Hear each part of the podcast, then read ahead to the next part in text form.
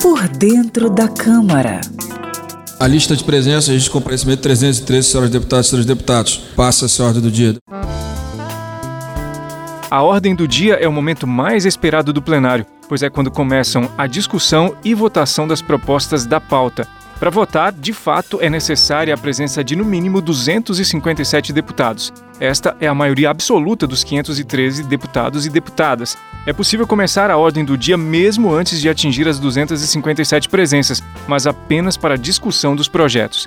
A ordem do dia inclui votações de projetos de lei, emendas à Constituição e requerimentos, entre outras proposições.